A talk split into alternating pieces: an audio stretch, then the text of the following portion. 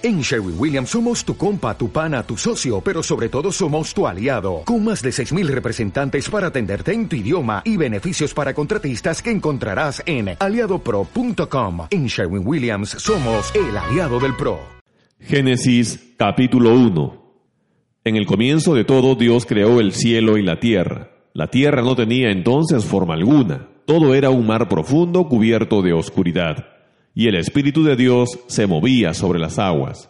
Dios dijo, haya luz, y hubo luz. Al ver Dios que la luz era buena, la separó de la oscuridad y la llamó día, y a la oscuridad la llamó noche. De este modo se completó el primer día. Después Dios dijo, haya una bóveda que separe las aguas, para que queden separadas, y así fue. Dios hizo una bóveda que separó las aguas, una parte de ellas quedó debajo de la bóveda, y otra parte quedó encima. A la bóveda la llamó cielo. De este modo se completó el segundo día. Entonces Dios dijo, Júntense en un solo lugar las aguas que están debajo del cielo, para que aparezca lo seco. Y así fue. A lo seco Dios lo llamó tierra, y a las aguas que se habían juntado las llamó mar.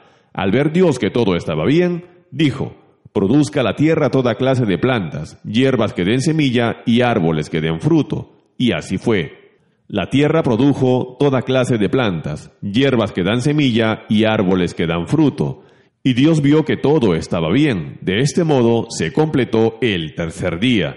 Entonces Dios dijo, Haya lumbreras en la bóveda celeste que alumbren la tierra y separen el día de la noche, y que sirvan también para señalar los días, los años y las fechas especiales. Y así fue. Dios hizo las dos lumbreras, la grande para alumbrar de día, y la pequeña para alumbrar de noche. También hizo las estrellas, y puso Dios las lumbreras en la bóveda celeste para alumbrar la tierra, de día y de noche, y para separar la luz de la oscuridad. Y vio que todo estaba bien. De este modo se completó el cuarto día. Luego Dios dijo, produzca el agua toda clase de seres vivos, y haya también aves que vuelen sobre la tierra. Y así fue. Dios creó los grandes monstruos del mar y todos los seres que el agua produce y que viven en ella, y las aves, y al ver Dios que todo estaba bien, bendijo a los seres que había hecho. Les dijo, Tened muchas crías y llenad los mares, y haya muchas aves en el mundo. De este modo se completó el quinto día.